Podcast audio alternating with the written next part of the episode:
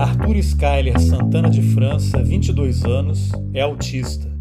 No sábado, dia 20 de novembro de 2021, ele teve o acesso ao metrô de Brasília dificultado por causa de Atlas, o cão de serviço que o acompanha em atividades fora de casa. Agentes do metrô alegaram que o cachorro não poderia circular nas plataformas e nos trens porque a legislação brasileira só autoriza cães-guia. Para um autista, a abordagem foi uma situação de enorme estresse. Nessa conversa, Arthur fala sobre autismo, desinformação, preconceitos e a luta para mudar a legislação e garantir o direito à companhia do cão, uma tecnologia assistiva que oferece mais qualidade de vida para os autistas. No momento em que o governo brasileiro tenta excluir e isolar pessoas com alguma deficiência, a gente tem que seguir na direção contrária: conhecer, entender e incluir. Eu sou Carlos Alberto Júnior e esse é o Roteirizes. Bom, Arthur, nessa semana eu vi um, um tweet seu aí porque você foi barrado duas vezes no metrô aqui no Distrito Federal, porque você estava com um cão de serviço, né? Por conta da sua, da sua situação, né? Então, antes da gente contar a história desse episódio que aconteceu, você relatou ali que você tem autismo, né? Então, para as pessoas que não estão muito familiarizadas com o tema, já ouviram falar, mas têm uma ideia errada. Você podia dar uma breve explicação assim do o que é o autismo, o que, que a pessoa que tem autismo eh, sente, como é que ela se relaciona com o mundo ao redor dela? Certo, então vamos lá. É, o autismo ele vai ter três níveis de suporte, tá? São níveis de suporte, não são graus. Muita gente fala, ah, o seu grau é baixo, mas não é muito bem assim.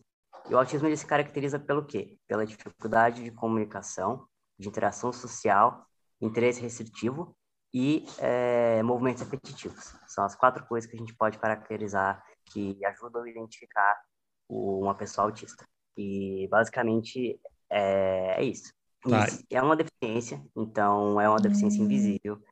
Apesar de não parecer que eu sou autista, em alguns momentos é, sou autista. Tá. E... Se acontece justamente isso muitas das vezes por conta do mascaramento, que é basicamente como a gente tenta espelhar nosso comportamento em pessoas que não são autistas. Bom, Arthur, e com que idade você foi diagnosticado? Eu nem sei se o termo diagnosticado é o correto. Se eu usar alguma expressão, inclusive, errada, você, por favor, fica à vontade para me corrigir. Com que idade foi identificado isso em você? E como é que foi a relação dos seus pais né, com, com essa sua condição? É, de que forma você foi ter um acompanhamento e como é que foi a evolução da sua situação até você chegar ao Atlas, né? Que aí daqui a pouco a gente vai explicar quem é ele e qual é o papel dele na sua vida. Então, é, fui diagnosticado ano passado. É, o, o, diagnóstico tardio ele acontece e é bem comum, mais comum do que a gente imagina por diversas questões. No meu caso, foi por uma questão tanto de família, seja social econômica, seja de ignorância mesmo, por não saber, mas meus pais basicamente achavam que era completamente é, eu não vou dizer normal, porque não, não é não é ser diferente ser autista, você só é um pouco. Seu cérebro trabalha diferente das outras pessoas, basicamente é isso. Então não vou dizer que não é normal, mas eu vou dizer que eles não sabiam identificar os sinais em si. E por uma questão social, uma questão econômica, a gente não tinha acesso a, a conhecimento suficiente para eles poderem me levar num médico, coisa do tipo. Então acabou que o diagnóstico foi tardio e recebi diversos outros tipos de diagnósticos antes disso. Então, ansiedade social, depressão, ansiedade, ansiedade em alto grau, várias coisas mesmo, até chegar no autismo. Tá. E aí, a partir do momento que houve esse diagnóstico, que tipo de acompanhamento ou de tratamento foi feito? A partir do diagnóstico, a gente começa a fazer algumas terapias específicas, né, com profissionais que são voltados para autistas. Então, isso facilita muito, porque a maioria do, dos outros é, profissionais lidam com pessoas que são então, pessoas típicas lidam diferente de uma maneira de pessoas neurotípicas. E se tratando com, com profissionais dessa área em específico, fica muito mais fácil de poder lidar com, a, com as suas particularidades em si. Tá, e você comentou que ao longo da vida aí você lidou com diversas situações diferentes, né, com diagnósticos diferentes também, inclusive depressão. A partir do momento em que houve esse diagnóstico correto e foi identificado o que, que você tem, como é que mudou a sua vida? Você sentiu um alívio? Você está conseguindo lidar melhor com a situação, as situações que você enfrenta? sim, eu consegui lidar muito melhor comigo mesmo e com as coisas ao redor, porque eram, eu não, não conseguia entender tudo que estava acontecendo. Sabe, era sempre, ah, eu sou preguiçoso demais, ah, eu deveria interagir muito mais, eu tenho que me colocar desse meio social porque todo mundo faz isso. Então, como não não cabia nesses locais, né, na, nessas situações, era muito complicado. Então, a partir de que eu recebi o diagnóstico, eu consegui me entender. Então foi muito importante para minha vida. E nesse período você comentou aí em termos de depressão e até antes da gente, eu estava lendo aqui o seu material que você postou no Twitter, você comentou que você sai muito pouco de casa, né? Você já tem essa característica também de introspecção, de evitar se relacionar com as pessoas. Sim. Inclusive, eu saio muito agora, bem mais por conta do Atlas, mas antes era muito, muito pouco mesmo. Eu tenho mais segurança de sair com ele agora. Tá, então vamos, vamos apresentar o Atlas, né, que é um personagem importantíssimo na sua vida. Para quem está ouvindo só o podcast, não vai poder ver, né? Mas eu sugiro que depois entre lá no canal no YouTube para poder conhecer o Atlas. Mas quem ainda não, quem não tiver oportunidade, eu queria que você descrevesse o Atlas, se pudesse chamá-lo aí para perto de você e fala um pouquinho dele, como é que você começou como é que ele foi escolhido, né? Como é que foi a sugestão que talvez um, um cão fosse importante aí na, no seu dia a dia? Conta um pouquinho essa história. Então, primeiramente, a gente tem um outro cão aqui que veio antes do, do Atlas, né? Que é o Oliver. O Oliver é um Beaglezinho. Ele, é, ele era, foi meu primeiro cão de serviço, no caso. E, inclusive, ele está aqui do meu lado. Então, veio primeiro o Oliver e depois o Atlas. E o Oliver me ajudou muito, só que por uma questão de saúde, ele não tem muita energia. Então, ele não conseguia me acompanhar tanto durante a, a jornada do dia. Então, por isso que eu tive que pegar um outro cão. Você pode mostrar o Oliver aí? Claro, só um minutinho aqui, peraí. Não sei se vai aparecer, porque é pequenininho, tá? É esse rapazinho aqui. Ele é bem... Esse, esse é o Oliver? Esse é o Oliver. Olha só. E qual é a raça dele? É um Beagle. Olha, que é um cão muito inteligente, né? É, muito inteligente mesmo. Muito. Tá, e, o, e aí, mas ele, ele foi treinado também como cão de serviço? Fazia algumas funções? Ele foi treinado também. Sim, ele foi treinado como cão de serviço. Tá. Só que ele acabou saindo do trabalho, então ele está aposentado. E a gente tem o Atlas aqui, bem aqui. E qual é a, o Atlas é qual é a raça dele? É um pastor belga malinois. Tá, e ele foi treinado especificamente para trabalhar como cão de serviço. Aí fala um pouquinho o que é o cão de serviço, que tipo de treinamento esses animais recebem e como eles são importantes e te auxiliam no dia a dia. Então, primeiramente, esses cães eles são selecionados.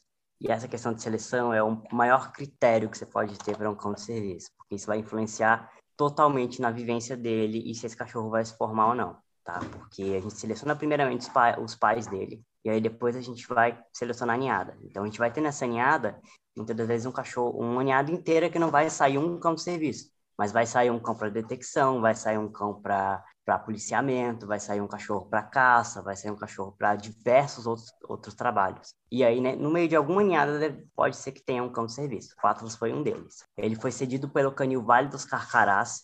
Sério, eles foram incríveis comigo basicamente eles me deram o Atlas e aí eu fiz todo o trabalho de socialização e treinamento dele. Inclusive eu sou treinador também.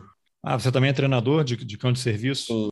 E, sim. e o, que, o que, que eles fazem no dia a dia? Eles te ajudam a quê? Que tipo de suporte emocional também eles te dão? É, então, um cão de serviço ele não faz suporte emocional. Vamos falar primeiramente das, das fases de treinamento, que aí a gente chega nessa parte. Bom, vamos né? lá, vamos lá. E quando a gente fala de cães de serviço, a gente tem que selecionar, socializar e depois treinar. Então, são as três principais fases. Então, primeiramente, você vai selecionar o cachorro, você vai começar a socializar o filhote, hiperexpor ele a tudo. Ônibus, metrô, pessoas, locais muito cheios, pessoas que são gordas, magras, criança, bebê, tudo que você imaginar, literalmente tudo. E tipo, animais também. Qualquer situação que seja totalmente necessária que esse cachorro viva. Então, hiperexpondo ele dos 60 dias, do, basicamente desde quando eles nascem até os quatro meses, é o ideal mas o cachorro tem que chegar para a família com 60 dias. Não pode chegar menos que isso. Tá, e essa exposição que você faz a essas situações é para ver quanto de nível de estresse que ele aguenta. Eu pergunto isso porque eu tenho um cachorro que é da raça Shih Tzu, que é muito amigável, mas ele, por exemplo, quando tem que sair Sim. de carro, ele fica muito incomodado, retraído, quietinho ali. Eu sei que todo cão tem medo de trovão, né, do barulho, mas o, o nosso ele vai um, um passo além assim. Quando chove forte, ele já fica todo encolhido, já vai para o banheiro, para um lugar escuro, fica lá quietinho, mesmo que não tenha trovão. É como se ele estivesse antecipando um possível sofrimento, né? Não, então, no caso não é para ver o nível de estresse, é para expor esse cachorro. Então, você vai expor ele a uma situação que é nova, porque ele é um filhote, e aí ele vai se acostumar com aquilo, ele vai ter uma carga de, de experiência naquilo na fase mais importante da vida dele que é a fase onde a gente tem a neuroplasticidade, né? Que é quando os cães começam, é igual se fosse um bebê que está começando a ver as coisas do mundo e tudo, então é a mesma coisa. Então você está expondo o seu filho ou então expondo o seu cachorro a experiências novas, não equiparando uma coisa a outra, tá? Cães e pessoas são coisas completamente diferentes. Mas nessa parte de neuroplasticidade a gente tem muitas coisas que são bem parecidas. E, e você e aí, comentou que ele não é um cão de apoio emocional, né? É, é, que é uma não, outra coisa. E depois você pode explicar também essa diferença. Claro, claro. A gente chega lá. E aí a gente vai para a questão de treinamento básico, tá? Que a gente faz todo um treinamento básico intensivo com o cachorro, para ele literalmente ter um treinamento melhor do que um pet, mas ideal para um pet, né? E esse é o ponto mais específico. Quando você faz esse treinamento é, de obediência com o cachorro, ele vai ter uma obediência muito boa. E aí nisso, se não der certo de lá para frente ele não se tornar um cão de serviço, ele pode ser colocado para outro tipo de trabalho, tá? Ele pode migrar de uma função para outra sem problema. E aí depois do treinamento básico, a gente passa basicamente um ano fazendo esse treinamento básico para quê? Para deixar claro para o cachorro tudo que ele tem que fazer nas opções de, uhum. de vivência dele no dia a dia, sem ser trabalho em si, mas é o básico, para ele ter também um, um vínculo maior com o condutor dele. Isso influencia muito. E quais são essas, essas funções que, que, ele, que, o cão, que o cão faz nesse trabalho? Então, depois da obediência básica, quando o cão completa um ano, que ele está com toda a parte óssea formada, todo o corpo dele é, entrando naquela fase, saindo daquela fase e entrando na fase mais para maturidade, a gente consegue é, colocar ele para trabalhar de fato. Então, ele pode fazer diversas coisas. É, e cães de serviço não, não são só para autistas, tá? Eles podem trabalhar para pessoas que são paraplégicas, para é, pessoas com deficiências auditivas, com deficiências motoras, a maioria das deficiências. Diabetes também, é, eles podem alertar diabetes. Convulsões epilepsia também podem ajudar bastante. Alertar diabetes e epilepsia, ele pressente se vai haver uma crise e aí late, faz alguma coisa? É, a gente faz, para diabetes, a gente faz um treino de faro, tá? Você vai pegar uma amostra, o cachorro, ele vai, quando tiver com um nível alto ou um nível muito baixo, depende da, da que você for é, analisar se é hipoglicemia, o hiper ou hiper. Então, no caso, a gente pega a amostra e o cachorro ele vai identificar pelo odor ali quando é a hora dele alertar. Então, quando ele sentir o cheiro, ele vai saber que o, ou, ou ele vai saber que está é, muito alto ou está muito baixo, e ele vai alertar. Tá, e no caso de epilepsia é durante um, uma crise, né? Sim, ele pode ajudar entrando por debaixo da pessoa, muitas das vezes, às vezes até chamando a ajuda de alguém, mas o ideal mesmo é que o cão entre debaixo da pessoa e ou traga remédios, tem várias coisas que o cão pode fazer. Falando especificamente de cães de serviço para autistas, tá? É, a gente entra na questão de que o cão pode guiar para fora de um local, guiar a pessoa quando a pessoa está numa crise e tá muito, tá tudo muito alto, ou então tudo muito incomodando, pode guiar a pessoa para fora de um lugar mais, para um local mais calmo pode buscar ajuda de alguém, no caso, caso seja necessário, pode buscar um remédio, pode alertar uma crise, uma crise ou de ansiedade ou alguma, alguma outra crise. É, inclusive também crise de, de, de, dissociação pode ajudar bastante a alertar também, porque acontece muito, na maioria. Eles podem também abrir, fechar portas, caso numa, numa crise não seja possível fazer isso. É, eles podem alertar o que a gente chama de stins, que são alguns stins que a gente chama de stins ruins, que seriam quando a gente se, se machuca, né, stins autolesivos. Eles podem interromper esses comportamentos. Então, assim, isso impacta diretamente na vida das pessoas, diretamente mesmo. E no seu caso com o Atlas, a decisão de incorporá-lo aí à sua rotina foi a partir do diagnóstico, foi por causa do profissional que te acompanha, como é que foi? Então, é, cães civis são, é uma coisa muito nova no país. Então, os, o, mesmo os profissionais, eles não sabem que existe. Sabe? Então, na maioria das vezes, eles não têm esse conhecimento de que um cão pode fazer isso. E quando eles falam sobre isso, eles falam de, sobre cães de suporte emocional, que muitas das vezes tem que ser muito analisado, muito, muito analisado se essa família pode ter esse animal. Muito analisado. Por quê? Porque ter um animal, é, seja um cão de serviço, seja um suporte emocional, seja um pet, causa despesas, tem que ter tempo e pode ser exaustivo para todo mundo na casa. Tem um custo emocional, muito... né, para todo mundo.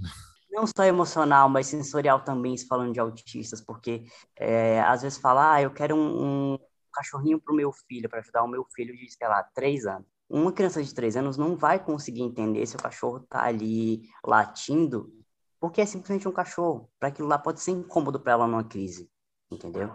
Então, tudo isso tem que ser analisado. Por isso que, para cães de serviço, a gente faz uma, uma avaliação chamada TPS primeiro, para avaliar qual, é, qual será a raça melhor para essa pessoa. E aí, no, no teu caso, você tinha comentado que a decisão de, de ter o Atlas foi uma decisão sua, não foi uma recomendação. Sim, não foi uma recomendação. Por quê? É, é, veio, primeiramente, veio primeiramente o Oliver, né? Eu tinha um Oliver antes do, do diagnóstico. Então, o Oliver é, já era considerado um cão de serviço psiquiátrico, que é outra função, porque eu não tinha o diagnóstico de autismo no, na época. E, basicamente, ele, era, ele tinha essa função é um outro tipo de função, mas é um cão de serviço também. E aí, tratando disso, depois que eu recebi o diagnóstico, o Oliver foi de cão de serviço psiquiátrico para cão de serviço para autismo, tá? Olha, ele fez a transição na boa.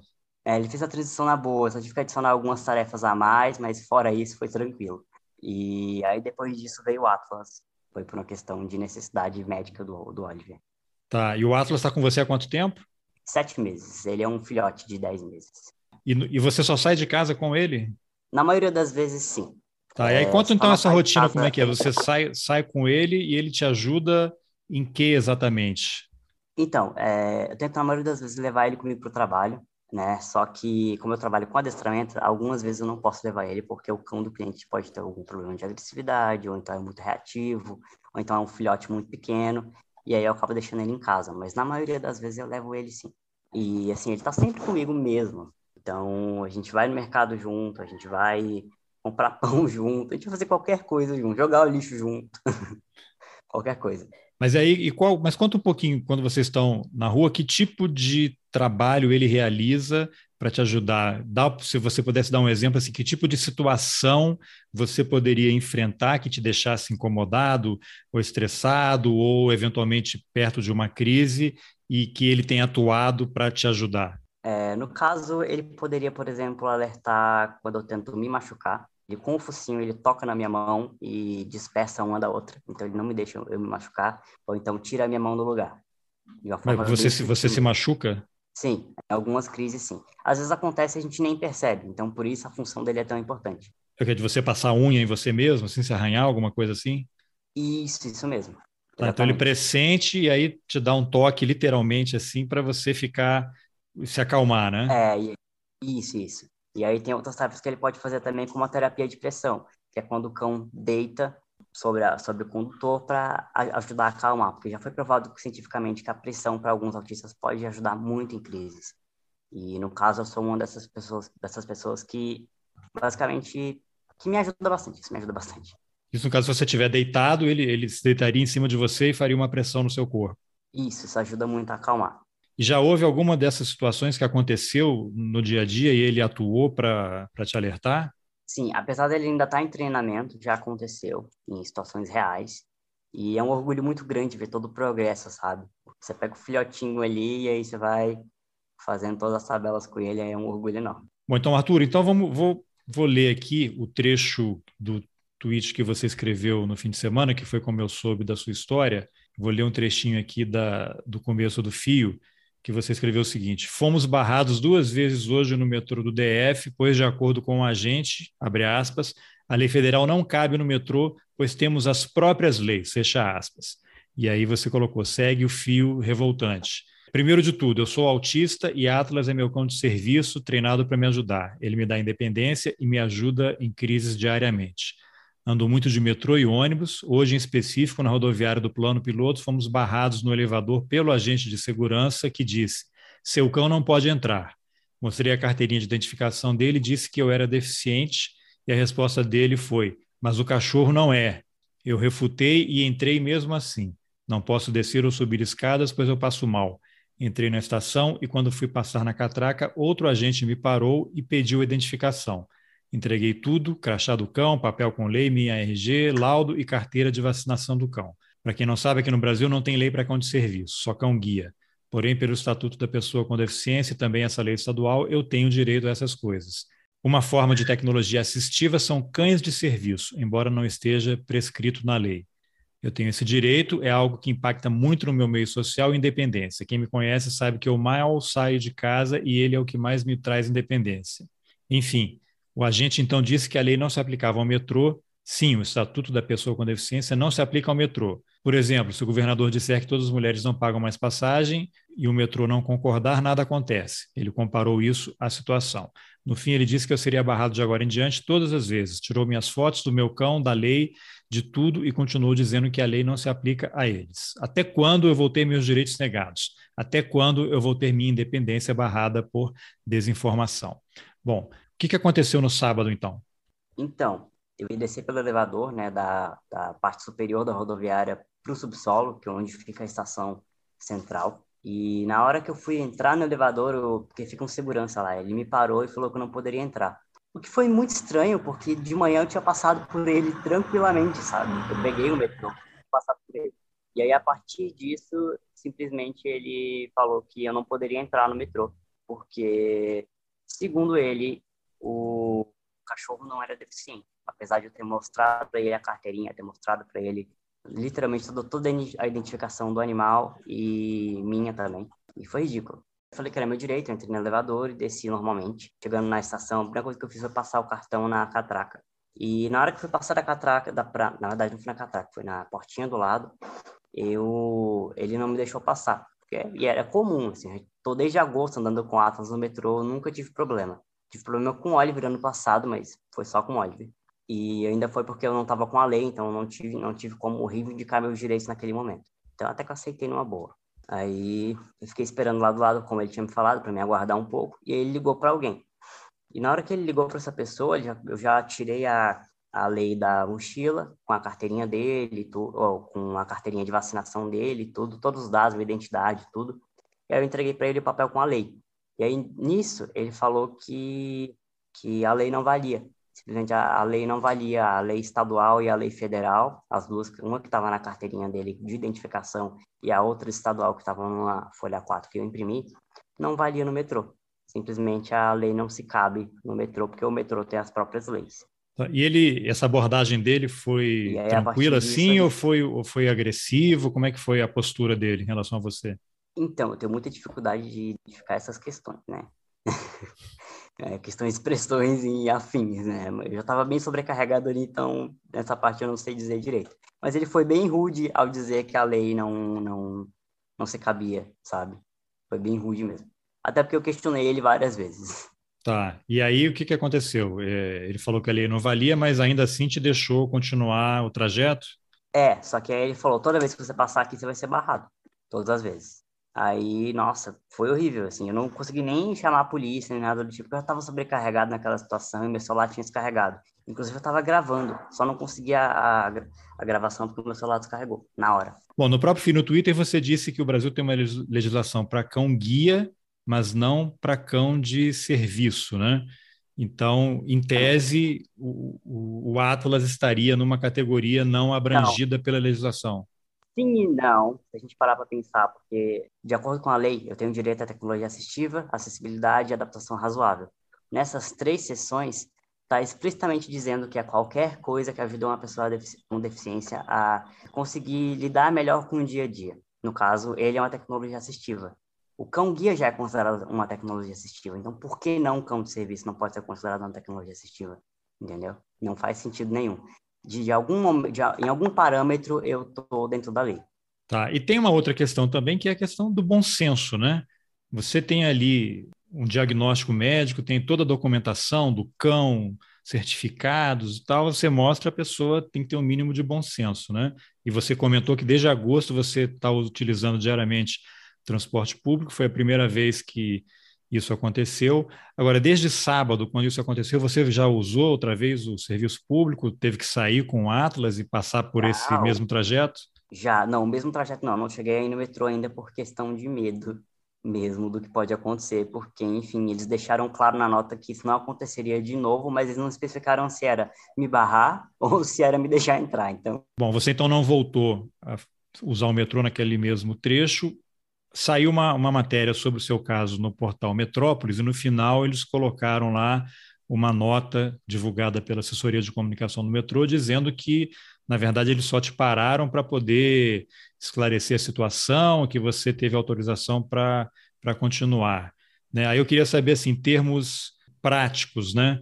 Você está pensando, por exemplo, em, em talvez procurar o metrô para que haja uma autorização específica, apesar deles alegarem que a lei não vale no metrô, que é uma coisa surreal também, né? Mas assim, um contato é... para que o metrô te dê uma permissão, já que a legislação brasileira não prevê essa categoria específica, né? Se o cara quiser ir ali estritamente seguir ao pé da letra a lei, né? Algum contato no sentido de o metrô te permitir andar com o Atlas? Nessa questão a gente não está, é, em conjunto com o advogado, a gente não está querendo fazer isso. Na verdade, a gente está querendo mudar a lei. Tá? Eu estou em contato com outros três gabinetes na Câmara e a gente está fazendo a revisão da lei para ser aprovado. Inclusive, eu estive no, numa sessão lá e foi falado sobre.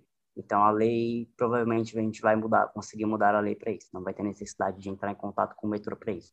Porém, uhum. é, alguns deputados, mesmo federais, eles estão querendo entrar em contato com o metrô para esclarecer isso, porque a nota que eles deram foi ridícula não deu nenhum tipo de informação abrangente sobre o que eles fizeram.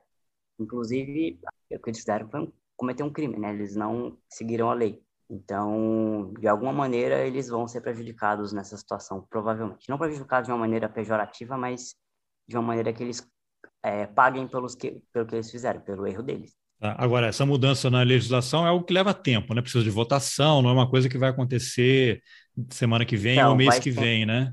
Então, esse é o ponto. A gente está querendo fazer isso o mais rápido possível. Os deputados e, o, e o, até mesmo o presidente, ele disse que vai entrar como questão de urgência realmente urgente. Como não tem, né, não vai ser necessário nenhum fundo e pela situação em si, pela repercussão que teve, eles querem aprovar isso provavelmente daqui uma semana, talvez duas, depende de tudo. A gente ainda vai conversar direito sobre essa questão de tempo. Arthur, você chegou a fazer alguma reflexão é, em relação ao que aconteceu no sábado, o porquê desse agente lá do metrô ter adotado essa postura?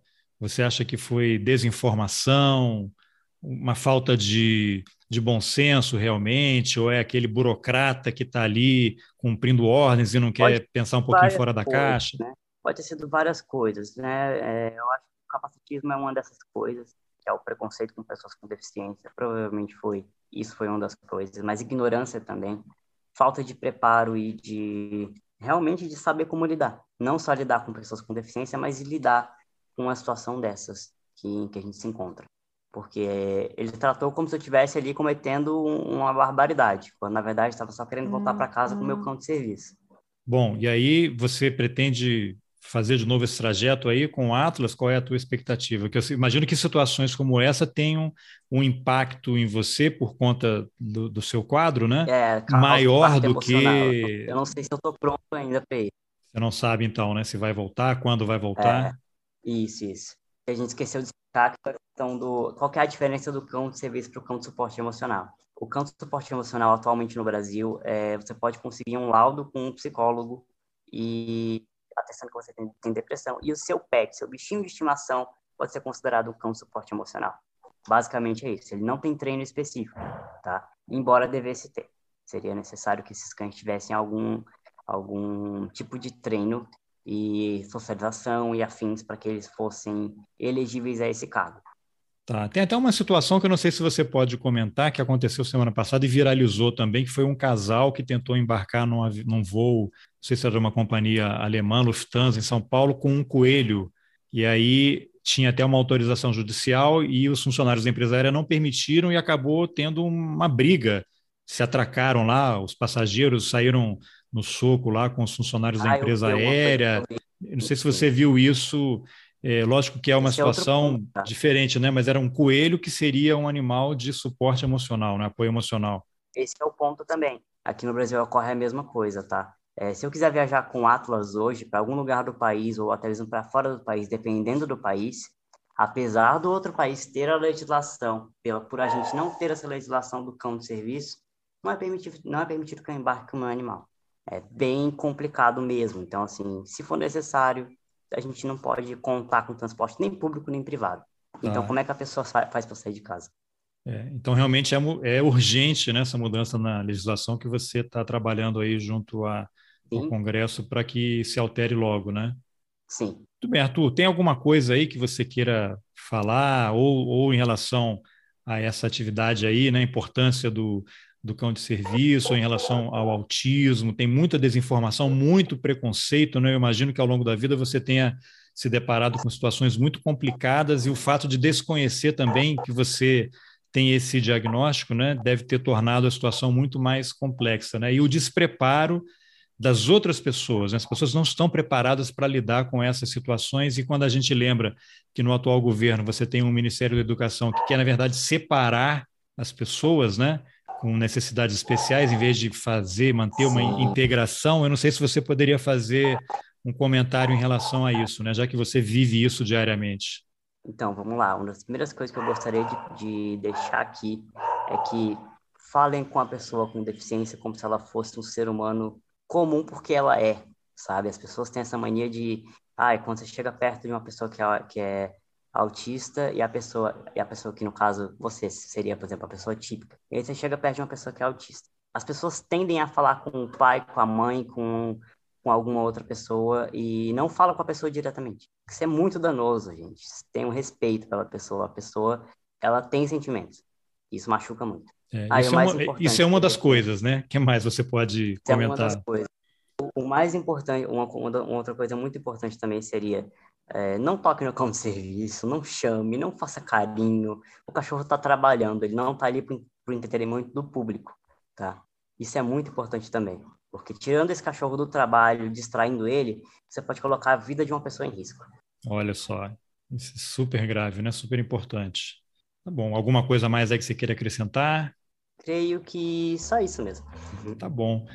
Bom, Arthur, então agradeço a generosidade aí de você compartilhar essa história, né, esse episódio tão chato que aconteceu com você, que isso sirva de motivação para que a Câmara mude a legislação, né, cria uma legislação específica para que esse tipo de situação não aconteça e que o metrô também use esse episódio como exemplo para mudar, que não espere uma mudança de legislação para que as coisas comecem a funcionar da maneira como devem, né? Parabéns aí pelo, pelo teu trabalho e obrigado pela entrevista. Muito obrigado, Carlos. Muito obrigado mesmo. Bom, essa foi a entrevista que eu, Carlos Alberto Júnior, fiz com Arthur Skyler Santana de França.